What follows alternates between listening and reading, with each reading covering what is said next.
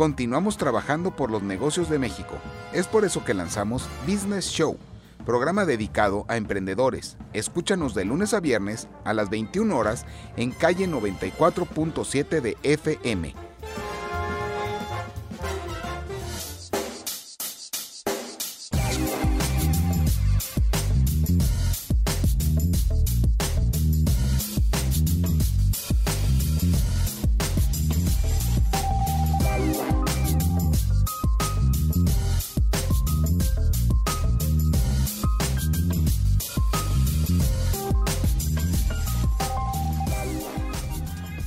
invitado de hoy es Samuel Iván Cárdenas Torres. Es licenciado en Derecho y maestro en Administración de Empresas por la Universidad de Guadalajara. Profesor de la Autónoma y Universidad de Guadalajara, es columnista en materia económica del Occidental, El Diario de Guadalajara y diversas publicaciones en revistas. Actualmente es miembro del Consejo Consultivo Empresarial de Grupo Salinas, director y docente del Centro de Innovación para la Aceleración al Desarrollo Económico y Social del CUSEA y socio fundador de Jugend Abogados. Esto es Hablemos de Negocios con Radamés Ramírez. Amigo Samuel, qué gusto tenerte en Hablemos de Negocios. qué historia, la verdad. Muchas gracias, muchas gracias. Al contrario, y gracias a todos tus televidentes y a ti en lo personal, que te estimo mucho, Radamés. Igualmente, la verdad es que tantos años encontrándonos en estos temas de emprendimiento y ahora me da muchísimo gusto eh, saber, Samuel, que sigues metidísimo ahí en el CUSEA en este laboratorio de innovación y emprendimiento, dirigiendo a los emprendedores. La verdad es que muchas felicidades, muchas felicidades. Platícanos qué es lo que estás haciendo, porque es importante. Suena medio rimbombante el nombre de laboratorio de innovación, emprendimiento, pero en sí, este, ¿qué se hace ahí? Fíjate que dice algo bien interesante porque fue algo, han sido etapas de mi vida que son muy padres porque ya tengo casi 15 años metido en tema de innovación de emprendimiento. Correcto. Desde que lo crecimos en el Estado y ahora cuando me invitan, luego como una pequeña reseña cuando me invitan a, colaborar en la Universidad de Guadalajara, pues vemos que casi son casi 300 mil alumnos y 23 mil en puro CUSEA, 23 mil alumnos, pero todos esos alumnos pues están estudiando temas económico-administrativos, este, algunos tienen ideas de emprendimiento y otro ya tiene un negocio que están estructurando y que ya están, ya lo están, este, eh, ya lo echaron a andar, pero vimos ahí que también había un nicho de oportunidad para poder detectar talento, que lanzamos un programa, creamos un programa que se llama eh, Detección de Talento, donde nosotros desde la primera etapa, nosotros los agarramos, los coachamos, vemos en qué etapa o, en qué, o dónde está su modelo de, de, de negocio, generamos una preincubación y en base a eso nosotros vemos toda la data que tenemos. Después de ahí creamos también una incubadora, la primera incubadora que tiene la Universidad de Guadalajara, que esa incubadora la estamos especializando en tres rubros. Uno es el sector tecnológico, otro industrias creativas y uno enfocado en mujeres. Que tenemos alianzas específicas, una vez con la Coordinación Nacional de Mujeres Empresarias, con Sofía Pérez Gásquez. este, para industrias creativas lo estamos haciendo junto con el, eh, una organización en Los Ángeles, Okay. Porque por la ubicación geográfica donde está, lo queremos focalizar un poco en el tema del cine. Okay, okay, y, y, ahorita te voy a platicar un poquito más en lo que se está haciendo en tema de esa industria específicamente del cine. Y lo otro son este, emprendimientos tradicionales, que son la mayoría y es nuestro grosor. Y en base a eso lanzamos un programa el año pasado junto con Santander, la Embajada Americana, el Consulado Americano, 100 Proyectos Sin Miedo y Coparmex, donde este, ellos nos financiaron recursos capacitamos a más de, este, alrededor de, fueron 100 proyectos, de los cuales seleccionamos solamente 20, que se incubaron durante un año con nosotros. Estos 20 proyectos son eh, empresas, y luego ya empresas formales que tienen de 10, una tiene 40 empleados, y que han ido este, creciendo cada vez más. Digo, ¿qué quiere decir? Pues que vemos un nicho de oportunidad muy grande. Claro. Lo lanzamos de manera piloto el año pasado. Eso por una parte. Otra iniciativa que nosotros estamos trabajando es el Hospital PYME, como bien lo mencionaste desde un principio, que esta iniciativa del Hospital PYME la creamos derivado de la pandemia. Día uno que hubo este, este claustro, ¿no? este encierro por parte del gobierno, y digo que es bien, ¿no? digo, bien habido, ¿no?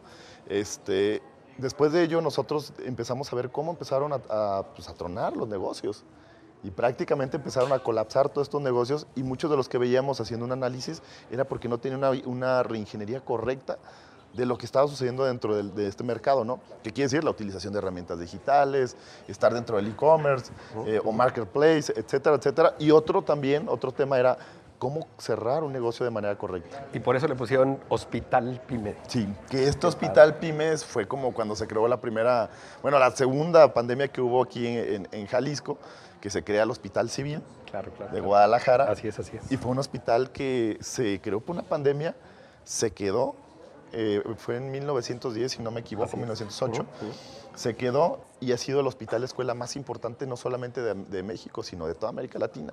Ok. Entonces, este hospital pymes, oye, yo llego con todo desgarrado, arañado de la pelea contra la pandemia en mi negocio y llego al hospital PYME del CUSE a, que me rescaten. A que me rescaten específicamente. Qué padre, qué Fíjate que muchos de nuestros asesores este, es lo que dicen, de que de repente llegan con nosotros, todos quebrados, este, o a punto de quebrar, ¿Y qué es lo que sucede? Nosotros le damos un correcto seguimiento, les ponemos un, este, una persona que le va a dar seguimiento a todo su proceso y va pasando por módulos. Y alguno de ellos dice, es que, ¿sabes qué? Yo necesito ya quebrar mi negocio pero no sé ni siquiera cómo rescindir el contrato con la plaza comercial. Yo me tocó asesorar uno para que quebrara bien, qué hacer con mis socios accionistas, etcétera, etcétera. y nosotros con un asesor especialista, digo, tenemos desde abogados expertos en tema corporativo, tenemos el presidente del Colegio de Contadores, es aliado estratégico de nosotros, eh, el Consejo Coordinador de, Empresarios de Jalisco, pues somos de los que creamos esta plataforma junto con el, este... Eh, eh, junto con otras instancias del trabajo, este, la Organización Internacional, la OIT, perdón, la Organización Internacional del Trabajo, fue que nos financió para crear esta plataforma. De hecho, ya fue reconocida como una de las mejores plataformas de, todo México. Y pues bueno, ¿qué ha sucedido en base a esto? Pues ha habido resultados positivos, se han asesorado más de 400 empresas para reestructurarlas, 300 eh, a casi 400 empresas donde hemos generado esta reestructuración y seguimos todavía abierto y mejorando. ¿Cuál es la ventaja? Que todos los alumnos que están haciendo eh, prestación de servicio social o becarios participan ahí y nos ayudan también a atender y dar seguimiento a todo lo que está sucediendo. ¿Qué quiere decir? Se creó una hospital escuela, que es la métrica importante. Una pregunta que se debe estar haciendo todo, todo el público es, ¿Esto está abierto a todas las personas o únicamente es para la comunidad CUSEA? No, está abierto para todas las personas. Porque a veces pensamos que por el hecho de que esté dentro del CUSEA es para puros estudiantes, malamente. Sí. Hay muchos empresarios, muchos emprendedores que están sufriendo y no saben a dónde acudir. Entonces es el momento de que si están pasando por una situación complicada, se acerquen al CUSEA, vayan a este hospital PYME, busquen a Samuel, a su equipo de trabajo para que los puedan ayudar y rescatar, porque si hay alternativas, si hay herramientas, sí existimos personas que estamos trabajando para ayudarlos y darles ese nuevo respiro, Samuel. Claro, los invito para que googleen Hospital Pyme Cusea y ahí mismo les va a hacer, es un formulario muy simple, es una, es una plataforma donde ustedes pueden registrar y eh, automáticamente les van a responder, pero se va a poner en contacto a una persona, el cual le va a dar seguimiento, un seguimiento puntual.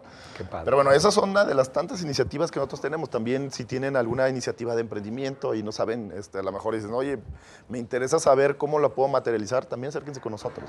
Es una de las ventajas y, tenemos toda una estructura que estamos trabajando, este, desde lo más básico que es la creación de, de tu modelo de negocio hasta talleres especializados. Contamos con casi 17, eh, 17 talleres especializados.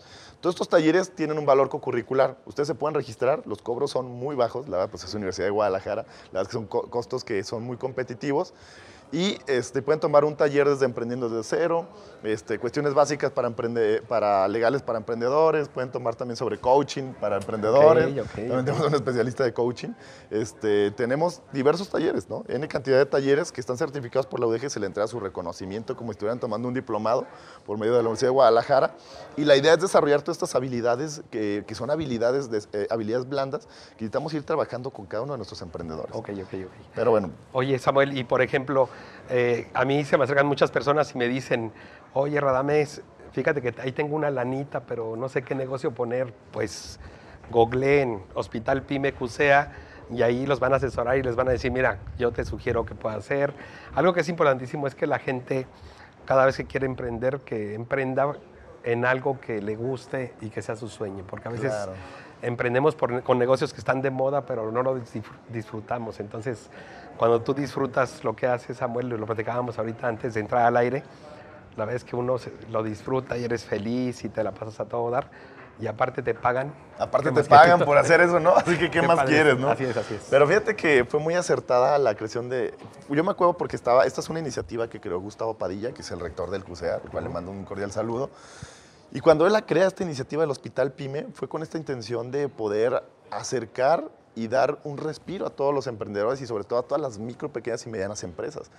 Y, este, y también ha ido digitalizando cada vez más los procesos. El crear ya un, el primer Smart Campus de, de México, que es el CUSEA, digo, por ahí luego les daremos un recorrido en el edificio de, del Smart Campus, pues es algo, una iniciativa muy interesante y que ya sea en una institución pública como la UDG, todavía doble, este, doble hit, ¿no? Ok. Pero yo creo que algo ha, ha ido detonando y, y no me dejas mentir, pero desde hace años, no sé, 2009, 2010, ha ido creciendo cada vez más. Ah, Jalisco ha sido más versátil. Así es. Las industrias como industrias naranjas han ido creciendo, cada vez más emprendedores. Este, la digitalización, ah, el- ahora el nuevo Silicon Valley, hace, un- hace un momento veía un video del 2014, ¿no? que grabó, este, la- se grabó en la administración pasada con el gobernador anterior, y donde hablaba por qué en el CN en CNN, por qué Jalisco se ha convertido y ha tenido ese dinamismo en el nuevo Silicon Valley. Ahora lo que tenemos que hacer es posicionarlo. Si bien estaremos así, yo siempre lo recuerdo y decía, no, pues estamos en pañales, ¿no? Entonces nos falta muchísimo. Pero intentamos entender cómo nosotros podemos transformar y eso se trata eh, haciendo las cosas, siendo creativos, creando este, y arriesgándonos a, a- a cambiar nuestro entorno. ¿Y qué más si estamos dentro de la academia? Pues podemos impactar a muchos alumnos. Claro, claro. Y algo que es importantísimo mencionar es que la realidad es que todos los tapatíos nacemos con el ADN emprendedor. Sí. O sea, eso es una realidad. Yo cuando me puse a investigar por qué Jalisco era el, el estado con mayor mortandad de pymes en el país, dije, oye, pues ¿qué pasa? Somos muy malos para los negocios.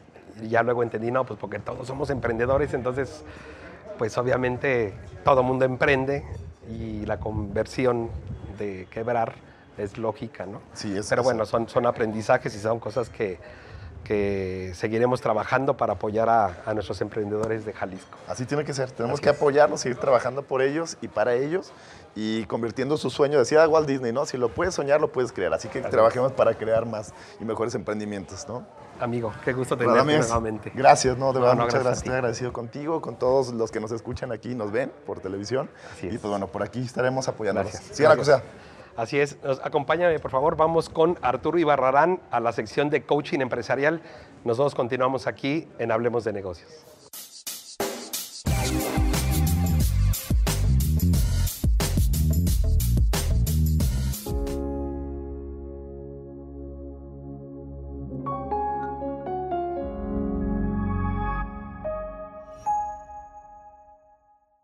Bienvenidos, bienvenidas a su sección semanal de coaching de negocios. El día de hoy tenemos un tema por demás interesante que desde hace ya bastante tiempo me han estado solicitando y aprovecharé para hablar el día de hoy de él. La rendición de cuentas. ¿Qué es la rendición de cuentas? En el mundo de los negocios considero es uno de los pilares fundamentales. ¿Y por qué?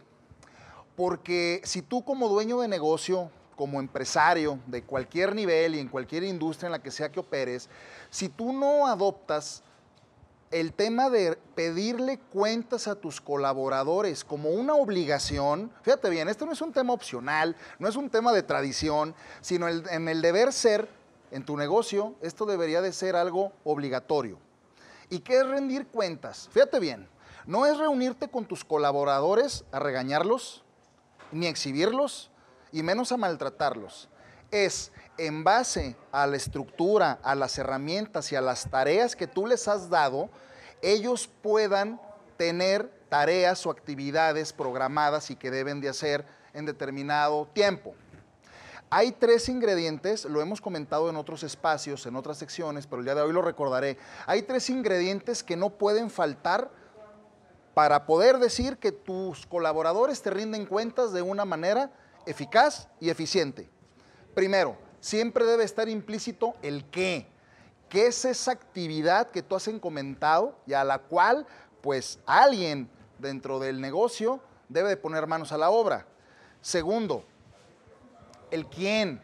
Por supuesto, la tarea que tú estás delegando debe tener nombre y apellido. No se vale dejar las cosas al aire. Y por último, y el más complicado, ¿cuál crees que sea? Sí, has acertado.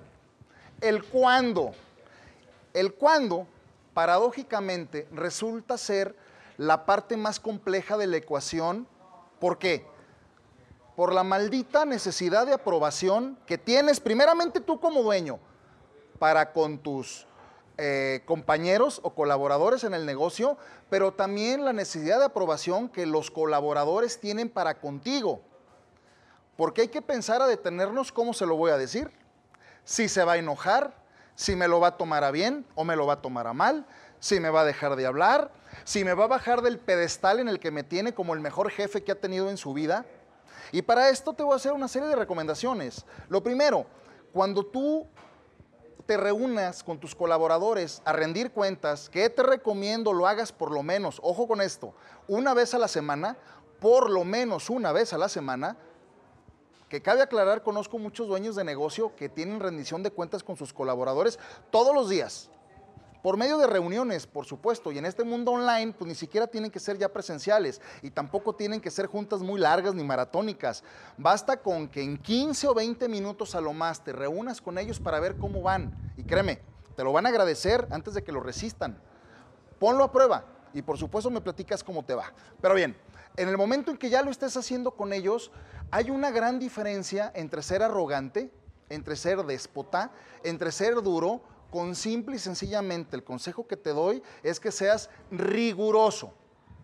Riguroso es honrar tu palabra y hacer que la palabra del colaborador también sea honrada. Pero para eso hay que darles todas las herramientas y ponerte al servicio. Lo he hablado en otras ocasiones y el día de hoy lo refrendo. Quizá, quizá, lo único o lo mejor que tú debas de ser, hacer, perdón, al frente de un negocio es hacerte experto en el manejo del recurso humano, ser empativo con tus colaboradores, ser muy empático, realmente ponerte en el lugar de ellos a partir no de tus juicios, no de tus creencias, no de tu voluntad, ponerte en los zapatos de ellos desde sus juicios, desde sus creencias, desde lo que traen adentro te quiero invitar a una reflexión para que lo hagas el lunes llegando a la oficina, porque quizá nunca lo has hecho. ¿Con qué frecuencia te reúnes con tus colaboradores, no para hablar de trabajo, simplemente para preguntarles cómo están? En lo personal, cómo está su familia, cómo está su pareja, qué les gusta hacer, cómo se sienten trabajando, no voy a decir para ti, cómo se sienten trabajando contigo, porque en el deber ser esa debe ser la conversación. Porque eso diferencia a un líder de un jefe, al, líder se le sigue. El líder es inspiración, el líder genera contexto con toda la organización. Porque a un jefe se le obedece, a un jefe se le teme y no es la idea. O por lo menos no es como te recomiendo que te posiciones dentro de tu organización. Entonces, no lo olvides, rendimiento de cuentas, puntual, preciso. ¿Qué se requiere? ¿Qué? ¿Cómo? ¿Y cuándo? Y el cuándo quedamos, que es lo que más trabajo nos cuesta por esta maldita necesidad de aprobación. Paradójicamente, no es al, al colaborador al que más trabajo le cuesta sentarse contigo rendir cuentas. Pruébalo. Al que más trabajo le cuesta es a ti, Quizá porque no estás acostumbrado, quizá porque nunca lo has hecho. Yo te invito que mañana lunes lo pongas en, práctico y en práctica y me haces saber tus comentarios. Bien, síganme en mis redes sociales, en todos los espacios me encuentran como Arturo Ibarrarán. Vamos a despedir esta cápsula agradeciendo a nuestros patrocinadores, Mineri Spa Barbería, que vean qué bien me dejaron. ¿eh? Gracias, Mineri Spa. Y por supuesto, a Tequila Cascagüín. Nosotros vamos a un corte y regresamos. Esto es, hablemos de negocios. No te despegues. Sigue a la vanguardia con nuestra sección de negocios y finanzas. Síguenos en Facebook, Instagram, YouTube y Spotify como HDN con Radamés Ramírez.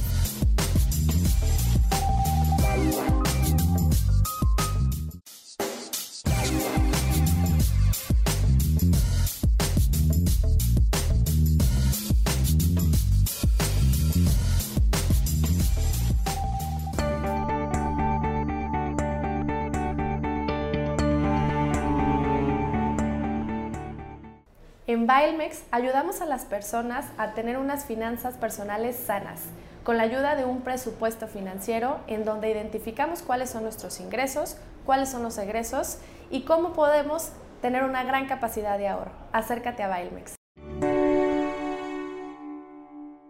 Sección de los pesos, los varos, los chulines, la marmaja, los bitcoins. Y ahora, negocios disruptivos, hermano. Los negocios disruptivos que la verdad es que llevan años rompiéndola por todo el mundo y nos han cambiado la forma de cómo concibimos los negocios. ¿no? Así es. Si tú te fijas, cuando empieza el tema del punto com, ¿no? del internet, empiezan este tipo de negocios que empezaron a ser negocios donde regularmente no había negocios. ¿no? La gente está acostumbrada a que había tres tipos de negocios. Había uno que se dedicaba a comprar y vender, que era un típico comercializador. Correcto. Había el típico que se dedicaba a dar servicios, ¿no? Contadores, abogados, médicos. Y había el típico que compraba materias primas y las transformaba. Eran los tres grandes nichos que había.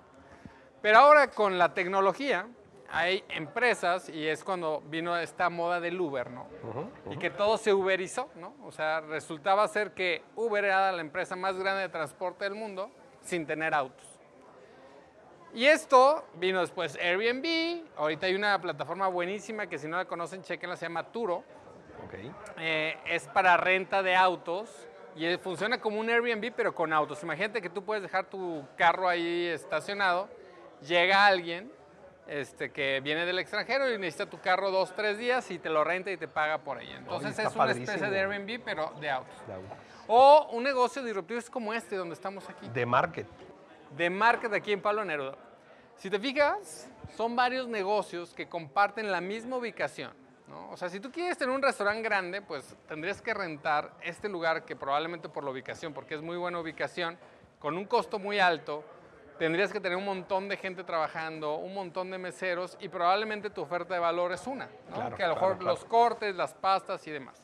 Sin embargo, en conceptos como este, tienes mucha diversidad y entonces puedes atacar varios mercados.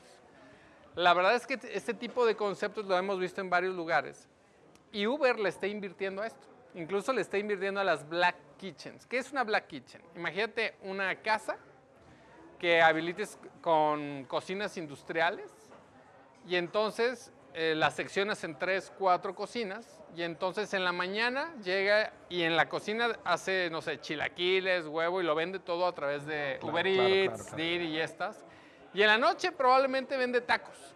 Y es la misma cocina, nomás la renta en diferentes horarios. Y todo tú lo ves en línea, o sea, con fotos muy bonitas de los platillos y todo, pero si tú pasas por afuera no hay nada, simplemente es una cocina. Y estos negocios cada vez van a ir creciendo más porque nos estamos volviendo en clientes muy de nicho. ¿no? o sea, Claro, claro. yo quiero probar el hot dog, pero que tenga huitlacoche, por decirte algo. Y eso es muy de nicho. A lo mejor eso nomás le gustan a 60 personas de la localidad, pero es muy bueno. Pero no puedes tener un restaurante gigante nada más para vender ese único producto. ¿no? Entonces, la verdad es que la segmentación ha ayudado a que estos negocios de nicho y con ese tipo de operaciones que son muy disruptivas o muy diferentes a lo que veíamos hace años, han hecho que crezcan en sus múltiplos de valor muchísimo. Sin embargo, ah, no hay que tampoco echar las campanas al vuelo porque una empresa como Uber no gana dinero. Uber año con año gana mil, este, vende 5 mil millones, pero pierde en utilidades, pierde mil millones de dólares al año, por decir algo. ¿no? Y, y todas las que me digas están más o menos por el estilo. Entonces, aunque sí tienen mucha potencia, aunque sí llegan a muchos mercados, en realidad en dinero todavía les cuesta trabajo. Claro. Habrá que esperar algunos años para ver si es cierto que estos negocios disruptivos prenden y ahora Claro, sí claro, claro. lo importante es que ganen dinero. ¿no? Y lo importante aquí, por ejemplo, con este concepto de, de market, la verdad es que es muy interesante porque al final del día compartes los costos fijos, tienes una oferta de valor bastante interesante porque tienes comida francesa, argentina, snacks, tacos de barbacoa, una cafetería, entonces puedes venir aquí, escoger lo que tú quieras y creo que los locatarios, la verdad es que esta decisión de hacer estos negocios, como bien dices, disruptivos, está padrísimo. ¿Qué está sucediendo con los lavados de autos? Se están convirtiendo en taquerías en las noches. Claro. Dijeron, oye... Comparten eh, gastos. claro, en la noche que está cerrado este, el negocio para lavar autos. Entonces, a partir de las 6 de la tarde, pues se pueden a vender tacos. Entonces, eso es como sacarle jugo a lo que tienes como gastos fijos, ¿no, Arturo? Hace poquito platicaba con un exalumno y hablábamos de esto de los, oye, yo quiero invertir en un negocio disruptivo. Me decía, ¿como cuál podría ser? un-?" Le digo, imagínate que alguien conoce al dueño de Alsea y que me encantaría conocerlo y le dice, oye, compadre, tú en Domino's Pizza tienes cerca de 5 mil motos a nivel nacional. ¿Y qué hacen en las mañanas? Digo, nomás como duda. Imagínate que en las mañanas haces la mayor paquetería nacional, podrían ser ellos. Claro. O entregada de otras, de otras sucursales comida. O sea, podrían hacer lodo. Sin embargo, todavía nos hace falta el poder compartir este tipo de ideas, que el otro lo acepte, eh, en fin, ¿no? hay, hay Claro, muchos, claro. hay muchos temas, pero los que lo están haciendo, lo están haciendo muy bien y me da mucho gusto ver cada vez más negocios como este. Así es. Oye, hermano, y algo importantísimo. La gente que ahorita tiene en mente poder emprender, la gente que tiene en mente hacer negocios disruptivos, o que dice, bueno, sí me gustaría hacer un negocio disru- disruptivo, pero pues hay que meterle billetito. Tú tienes una propuesta de valor muy interesante, platícanos. Recuerden que pueden ver nuestro canal de YouTube, Arturo Gárate, lanzamos una convocatoria porque yo estoy buscando ser el socio de uno de ustedes, ¿no? Estamos buscando a una persona que tenga una idea, un proyecto, un negocio que va empezando y les podemos invertir desde 75 mil Desde 75, no De- significa que solo 75, Puede desde ser más, 75 estamos. dependiendo también este, Del proyecto y todo. Afortunadamente ya nos han llegado muchos planes de negocios. También hicimos un video después de cómo hacer un business plan y funcionó muy bien. Por favor, chéquenlo y mándenos sus business plan. Tienen hasta el 31 de marzo del 2022. Y no solamente, recuerde, no solamente es uno, un participante. Hay, la verdad es que muchos inversionistas interesados en poder apostarle a estos negocios de emprendimiento, porque creemos en el emprendimiento, creemos en ustedes, en sus ideas, y sabemos que a veces el tema económico es lo que nos Es detiene. el freno, pero con un poco de, de ganas y de comunidad empresarial lo podemos lograr. Así es. Así que recuerden, YouTube, Arturo Gárate. Arturo Arturo, Gárate. Gárate en YouTube, ahí búsquenlo y si no lo encuentran, pues pongan en el de HDN y también ahí lo van a estar viendo. excelente hermano. Qué Un gusto gustazo. tenerte. ¿A dónde vamos? Pues vamos con Quetzal, que nos sale de temas fiscales y que ya nos asuste, por favor.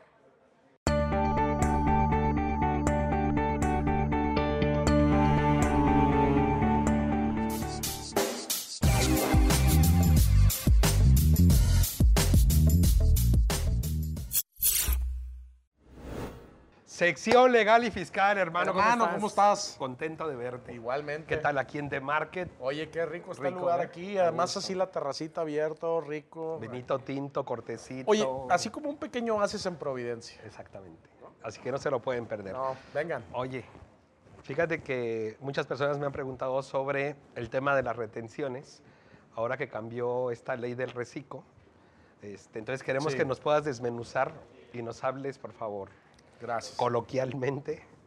¿Qué En pasa español mexicano. español? Sí, sí, porque de repente escuchamos que el reciclo, que el ISR y Sí. que si me descontaron, que si es el 33, el 25, el 20, Sí. o sea, ya nada más llegamos con el contador y tienes que pagar esto. Sí. Entonces, platícanos, por favor. Bueno, es un muy buen tema. Fíjate que a partir de la entrada en vigor del régimen simplificado de confianza, que es el reciclo, las personas morales tienen la obligación, pase lo que pase y bajo todas las circunstancias y en todos los modelos de reciclo, de retener ISR. No es así con el IVA, pero con el ISR sí. La tasa cambió de retención al 1.25. Y es bien relevante porque hay cuatro esquemas.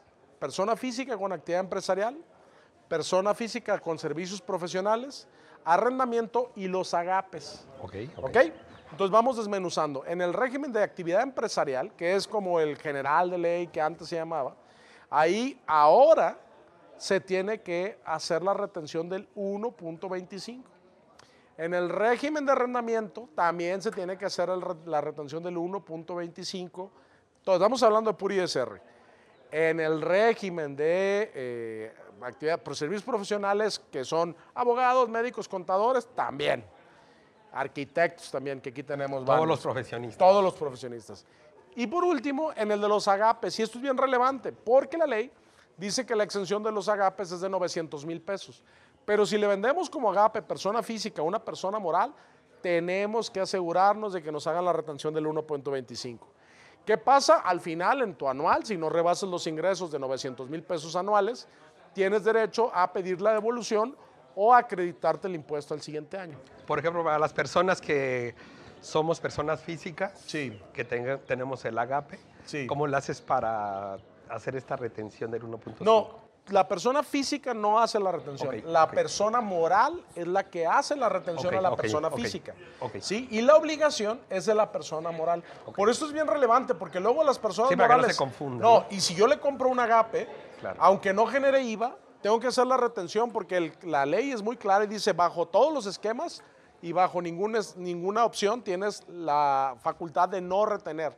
Porque ha salido una regla miscelánea que a veces ha generado confusión que dice que si las personas físicas pueden optar, tributan bajo el 113E, que es el reciclo, y de acuerdo y tienen sus comprobantes fiscales digitales que son que cumplen todos los requisitos del 29 y 29A del Código Fiscal, tienen la opción de no pedir la retención.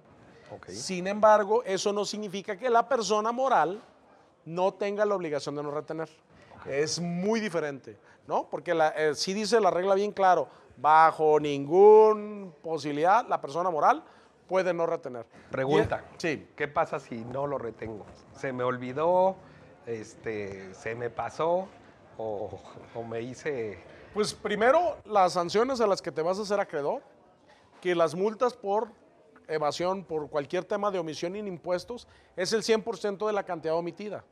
Entonces, si tú no omitiste retener, vamos a decir, 50 mil pesos, pues son 50 mil pesos de multa, más los 50 mil pesos del impuesto, más la actualización, más el recargo, O sea, hay que estar más muy los gastos de ejecución Hay que estar muy pendientes. no es una opción no retener.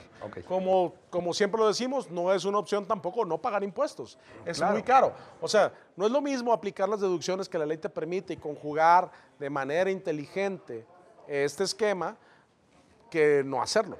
Un médico en este esquema le convendría mucho estar en el régimen simplificado de confianza porque su impuesto hasta 3 millones y medio de ingresos anuales es el 2.5, porque él está exento de IVA. Entonces, ¿qué pasa? Bueno, pues es una maravilla. Imagínate que hasta 3 millones y medio tienes la facilidad de no pagar, o de pagar más bien el 2.5, son alrededor de 90, 100 mil pesos.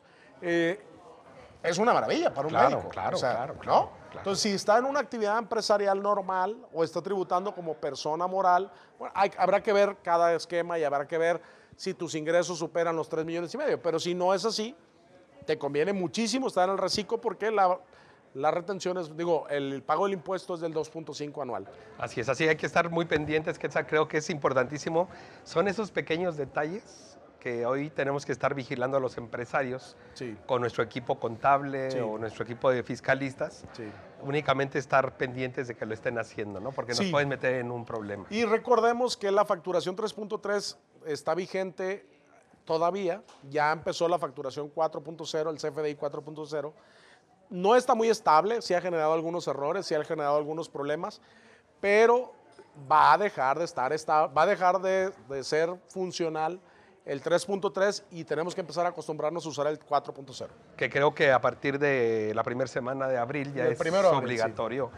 Eh, cambiarnos a este nuevo esquema del 4.0. No tengo ahorita claro, pero según yo hubo una, pro- una prórroga para la entrada en vigor, pero no me acuerdo de la fecha exacta. La próxima lo, semana los- nos- lo publicamos en nuestras redes, síganos Instagram Fiat Legal, ahí vamos a tener un tema. Y eso es importantísimo. Recuerden, cualquier asesoría, cualquier tema que quieran consultar con Quetzal, aparecen todos los datos. Recuerden, Fiat Legal es la mejor empresa de consultoría en temas legales, en temas de Fiscales. fiscales. Así que, por favor, busquen a los expertos y cúrense en salud. Es el primero de julio, Primero de julio. Ahí está, rápido. Hermano, hermano. gracias. Nosotros continuamos aquí en Hablemos de Negocios.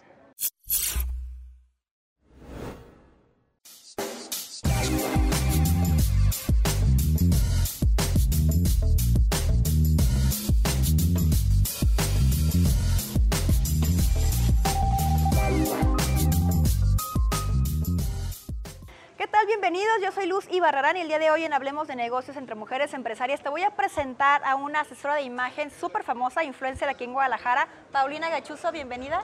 Muchas gracias, Luz. Estoy muy feliz de estar aquí. Gracias por la invitación. A ti, Paulina. Y vamos hablando, digo, hablando de negocios, ¿qué tan importantes son las redes sociales para que podamos despuntar nuestro emprendurismo? Paulina, quiero que nos platiques, porque tú eres influencer, ya eres muy conocida en las redes, el, el, el gachitip, ¿no? El gachutip que tienes en las redes sociales.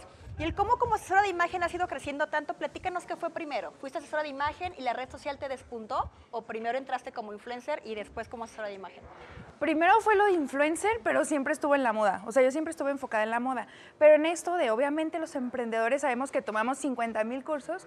Tomé uno y me dijeron que tenía que hacerme como muy de nicho, en específica en algo y que yo sea la experta en algo. Bien. Entonces ya empecé a estudiar asesoría de imagen y dije, pues perfecto, va a ser asesoría de imagen, más todo, o sea, moda. Moda. Y ya me hice especialista en eso y en eso fue lo que empecé a publicar y fue lo que más me funcionó. Ahora has tomado cursos que tengan que ver con, la, con, con las redes sociales, te has seguido capacitando. Tú empezaste, tienes como asesora de imagen, me comentabas cuatro años más o menos. Ajá. Entonces empezaste como en las redes sociales como influencer, que cinco o seis años Ajá, atrás. sí. De las primeras que empezaron aquí en Guadalajara cuando todavía no estaba tan de moda la red social. Y creo que eso fue muy importante. ¿Ha sido orgánico este crecimiento o si has tomado especializaciones en cursos en redes sociales para saber cómo manejarlas? Creo que de las dos, porque yo también estudié publicidad y relaciones públicas, entonces como que ya traía lo de la publicidad, pero en sí este, también como tomé cursos al principio, porque obviamente cuando te sientes de que no sabes, tomé los cursos y ya con la práctica, porque la verdad ahorita siento que sí tiene que ver el marketing, pero más entender las, las plataformas, porque cada plataforma es un mundo. Entonces como que ya con la práctica la fui entendiendo y fue lo que me ayudó mucho. Lo que te ayudó. Y déjenme decirle que sus, que, su- que sus gachu tips como asesora de imagen son buenísimos para que la sigan en redes sociales. Y tú, emprendedor que nos estás viendo, que estás queriendo levantar tu negocio, qué tan importante, todos los clientes que tiene Pau son de redes sociales. Todos llegan a través que de Instagram, de TikTok, ahora Ajá. que tienes TikTok. ¿Cómo le has hecho para capturar a estos clientes y qué consejo le puedes dar a los empresarios que nos están viendo? Para en esta asesoría de imagen, como el gachutip que tienen que tener las mujeres y los hombres para que salgan en tu red social, para que tengas un TikTok con mucho éxito y tu Instagram y tus historias con mucho éxito, ¿qué les podrías aconsejar a ellos? Creo que a mí lo que más me ha funcionado personalmente es que tiene una cara, mi Instagram. Entonces, obviamente, pues me ven y ya como que me reconocen y se sienten identificadas. Ok. Platicar un poquito de mi vida, pero no tanto, porque yo soy fiel creyente que prefiero tener La vida privado. privada, Ajá, sí. privado y luego el negocio. Y otra parte también es esta, o sea, compartir cosas de contenido de valor, o sea, cosas que les vayan a ayudar y que puedan utilizar en su día a día. Y algo que también me ayudó mucho es que siempre como que les pongo retos y me etiquetan y les digo, a ver, hagan este reto y Interactuar porque- con la audiencia, ¿no? Ajá. Quienes te están viendo. y que como que invitarlos a que participen en tus actividades y en todo lo que tú haces. Que contesten. Ajá. ¿Y qué pasa con estos empresarios o dueños de negocio o las mujeres que nos da pena la cámara, que creemos que hacemos el ridículo enfrente de TikTok y que no sabemos cómo manejarlo? ¿Podemos contratar a alguien como tú para que lleve nuestro producto y que tú seas la cara del producto? ¿Podemos contratar a otro influencer fuera de, de que- de que seamos nosotros la cara? ¿O si recomiendas que uno mismo se convierta en su marca personal?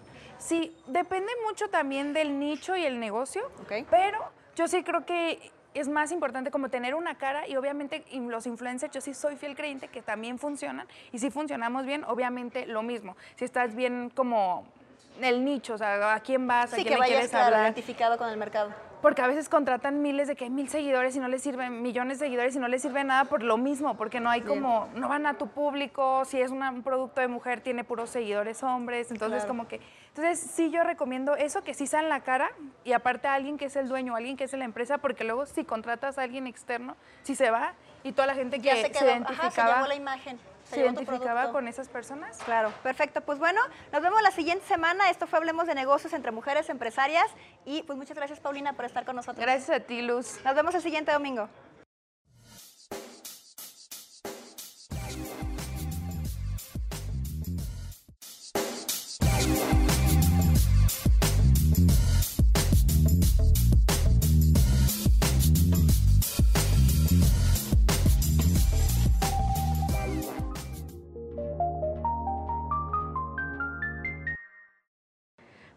Noches, bienvenidos una vez más a la sección de niños emprendedores. El día de hoy tengo un invitado muy especial. Julio, ¿cómo estás? ¿Cómo estás, Marifer? Qué gusto saludarte Yo otra muy vez. bien, ¿y tú? Pues temblando, Marifer, porque siempre tienes preguntas muy interesantes que me ponen a sudar. Julio, fíjate que hablando de las preguntas interesantes, leí en uno de tus artículos que hablaste sobre el metaverso. Cuéntanos, ¿qué es el metaverso? Ay, Marifer. El metaverso es algo extraordinario que viene a transformar el mundo. Fíjate lo que te estoy diciendo. Va a transformar el mundo y no se diga el mundo de la educación. Mark Zuckerberg lo acaba de anunciar Y cuando Mark Zuckerberg o Elon Musk o estos personajes de hoy anuncian algo de manera abierta, ten la seguridad que sí va a ocurrir. Sí va a ocurrir. ¿Qué es el metaverso? Pues mira, el metaverso es, y creo que vale la pena hablar un poquito de la historia para que lo entendamos mejor. Tú recordarás que las primeras formas en que empezamos a trabajar de manera virtual o digital era viendo videos. Y luego interactuamos con los videojuegos.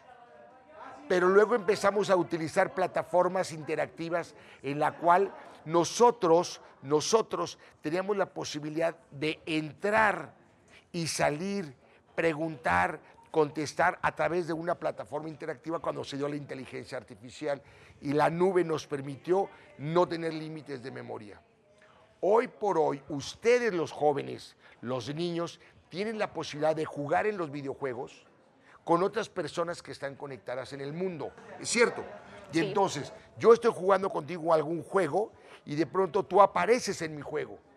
Por ejemplo, en los juegos de combate y tú apareces con la, corriendo por un lado derecho y yo por el lado izquierdo y nos estamos viendo en, el, en la misma pantalla aunque los dos estemos lejos. ¿Es correcto? Sí, es correcto. También recordarás este videojuego de los Sims en donde los niños y los jóvenes iban creando su propio mundo o el zoo, donde hacían el, el, el, el zoológico y, y, la, y, la, toda esta parte donde ya empezaban a crear sus mundos virtuales y a jugar con videojuegos. Bueno, el siguiente paso es el metaverso, que es, vas a colocarte unos lentes de 3D con sensores en las manos y vas a poder entrar al videojuego y participar con otras personas en tercera dimensión. Es decir, te vas a ver inmerso en el juego y en el 3D.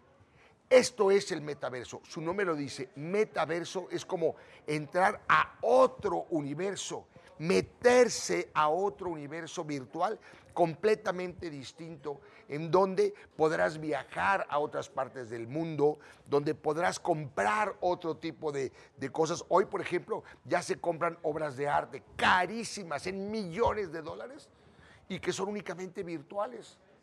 Únicamente virtuales. Se pueden eh, comprar monedas, como el, eh, eh, monedas, criptomonedas dentro de un mundo virtual, donde nunca lo vas a ver físicamente, todo es virtual. Esto viene a cambiar el mundo, viene a transformar el mundo y especialmente la educación. Ay, Julio, qué interesante. O sea, hablando o sea, de la educación y así, o sea, que vamos a poder entrar al cuerpo humano y conocerlo mejor cómo es, o sea, por dentro y así, con esos lentes. Exacto, Marifer. Por ejemplo, en lugar de dar una clase sobre anatomía o sobre biología, tú vas a poder entrar al cuerpo humano y explorar el corazón y andar así como viajando dentro del cuerpo humano en forma real en 3D y entrar por el corazón o los pulmones o entrar al átomo o ir a la antigüedad y estar dentro del mundo de Roma o ir al futuro. Eso va a ser algo extraordinario. Y vamos a poder, o sea, conocerlo junto con nuestros compañeros, verlos juntos todos. Como en el videojuego. Tal cual, Marifer. Esto es algo extraordinario. Imagínate tú y todos tus compañeros, tus 20, tus 15, tus 30 compañeros dentro del corazón. Mira, aquí está la arteria, y aquí está la vena, y aquí está. ¡Claro! Y van a poder entrar a Roma e ir al Coliseo juntos y estar viendo y viviendo una pelea ahí eh, con los leones, ¿no? Eh, claro. O ir, por ejemplo, a Italia y estar ahí en la guerra con, con, con no sé, eh, la guerra de Francia contra Italia, con Napoleón. Todas estas situaciones las van a vivir, las van a sentir, van a estar en muchos universos a la vez viviendo y sintiendo las emociones. O sea, lo vamos a vivir como si estuviéramos en ese lugar, en ese momento. Es correcto. Lo vas a volver a vivir. Ya no lo vas a leer o ya no lo vas a ver en un video. Como tú lo dijiste, lo voy a vivir. Esta es la transformación más grande que viene en la educación. Y Julio, ¿tú cuándo calculas que, se, que pueda existir, que empiece a existir esto en las escuelas? El metaverso, inmediatamente. Si hoy una escuela quisiera implementarlo, ya lo podría hacer. Eh, claro que va a tardar la implementación porque se requiere una red 5G que ya va a llegar a México. pero si hoy una escuela lo quisiera poner, ya lo podríamos tener. ¿Y cuáles crees que son otros problemas, o sea, que tiene México o que podría tener México para poder implementar esto? Número uno, el Internet, la capacidad de Internet y desde luego la inversión que el gobierno de la República y el gobierno del Estado quiere hacer en todo este equipo. Las escuelas particulares desde luego se van a adelantar en todo esto del metaverso siempre y cuando capaciten a sus maestros y la dificultad del Internet 5G, pero creo que pronto lo tenemos que hacer. ¿Y qué va a pasar con las escuelas cuando empiece a existir esto? ¿O con las escuelas que no lo implementen? Desgraciadamente se abrirá una brecha en la educación. Estarán la brecha de quienes puedan llevar el metaverso y la brecha de quienes se queden sin Internet. Por eso es tan importante apresurar este desarrollo del Internet de la red 5G y la implementación en las escuelas. Bueno, Julio, muchas gracias por estar aquí. La verdad estuvo muy interesante lo que Pero nos tengo algo más que decirte, Marifer. ¿Qué crees? El lunes regresamos a clases todos de manera presencial. Se acabaron los protocolos, todo mundo a clase y cuando un niño se enferme, un joven se enferme, deberá ir a casa, solamente él. Ya no confinarán a todo el grupo, sino solamente el niño, como cuando tenían sarampión o cuando tenían viruela, que el niño se iba una semana o 15 días y regresaba con su estudio. Así es que a partir del lunes, todo mundo a clases. Qué padre, Julio. Qué Así emoción que ya vamos a poder regresar. Así es, Pero bueno, Julio, muchas gracias por estar aquí.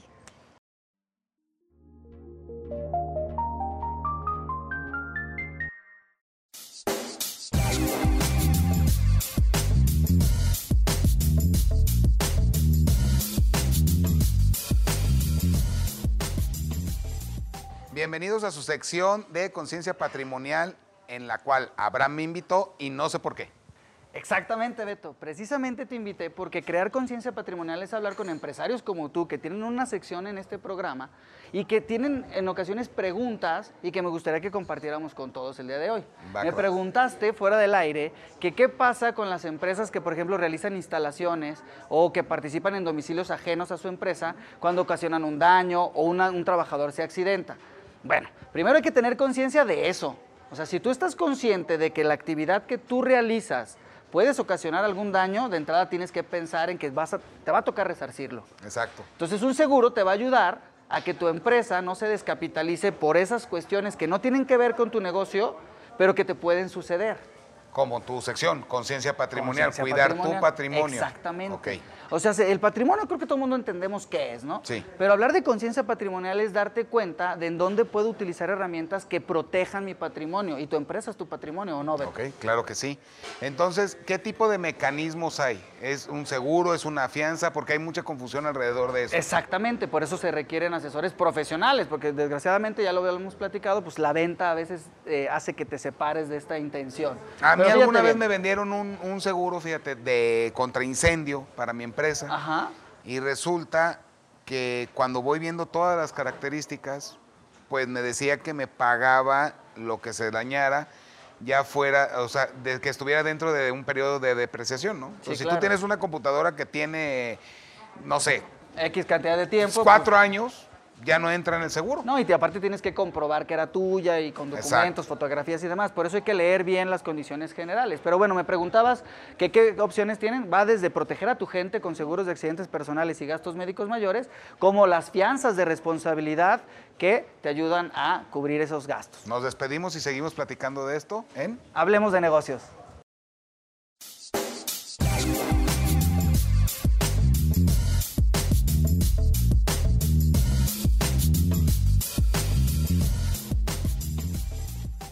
Hola, ¿qué tal? Bienvenidos a su sección de negocios y vida saludable, porque recuerden, la salud de su negocio empieza por ustedes. Y como siempre, súper contenta de estar aquí y llevarles la experiencia de un cliente más. Hoy nos acompaña un empresario preocupado por su salud y la de sus colaboradores. Hola, ¿qué tal Andrés? ¿Cómo estás? Bien, ¿y tú?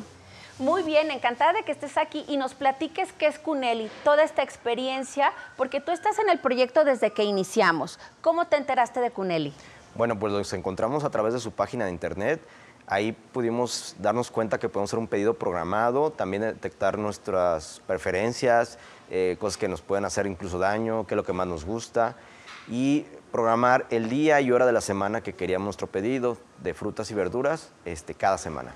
Recuerden, cuneli.com.mx es nuestra página donde ingresan, crean su perfil, nos dejan saber todos sus datos, sus preferencias, si tienen alguna alergia o alguien de su casa o de su empresa tiene alguna alergia o alguna cosa que no les guste o aún mejor lo que les encanta, porque después cada que llega un corte o algún pescado o alguna fruta de temporada que les gusta, se los hacemos saber vía WhatsApp. ¿Verdad, Andrés? Claro que sí. Te andan avisando cuándo va a llegar tu pedido y la gente que te entrega es muy amable.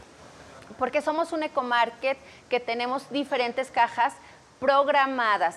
El día y a la hora exacta que ustedes necesiten, llega el pedido. Y cuéntanos, Andrés, también de estos snacks saludables te enteraste, te hicimos saber que tenemos esto que es ser líderes de la cuarta gama.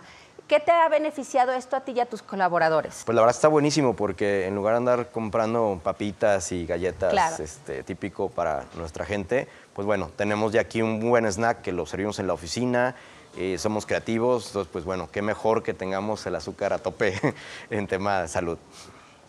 Y además son productos que se procesan el mismo día. ¿Qué es esto? Se lavan, se desinfectan, se parten el mismo día que se entregan. Correcto, se nos hace muy bueno que este, tengamos un proveedor que es líder en cuarta gama, que se dedica a ser muy bueno en lo que hace, en, tenerlos bien preparados y sobre todo eh, frescos al día. La calidad y la higiene ante todo, ¿verdad? Correcto. Pues muchas gracias Andrés por platicarnos. Recuerden www.cuneli.com.mx. Va a aparecer la página, el WhatsApp, para que conozcan tanto del Ecomarket como los snacks saludables que pueden llegar a su empresa o pueden llegar a los colegios. Y con esto favorecer la alimentación sana de todos. Gracias Andrés. No, gracias a ti por invitarme. No se vayan, continúen con nosotros aquí en Hablemos de Hablemos Negocios. De negocios. No te despegues y entérate de todo lo que está pasando en la Gran Guadalajara. Síguenos en Facebook, Instagram, YouTube y Spotify como HDN con Radamés Ramírez.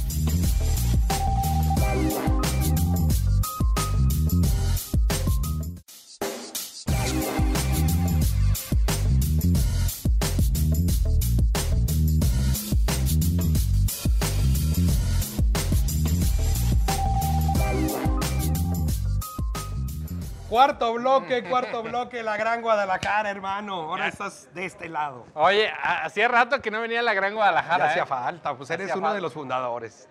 Tenías que estar aquí. Tenía que estar ya. No, pedí mi derecho de piso. ¿Cómo es posible que pasen tres meses y yo no aparezca? Está enojado Pablo, la tapiza enojada, Beatrice, Tano. Dijeron, oye, le dije, derecho de antigüedad. Sí, derecho de antigüedad. No, muchas gracias por la oportunidad de que hoy sí me dejaron hablar, porque queremos platicar de lo que vamos a hacer en Tlaquepaque. El próximo 29 y 30 de marzo, Expo Emprende. ¿Emprende o emprendete? Emprende, Expo Emprende. Fíjense que en esta expo vamos a estar platicando toda la gente de Hablemos de Negocios de diferentes temas.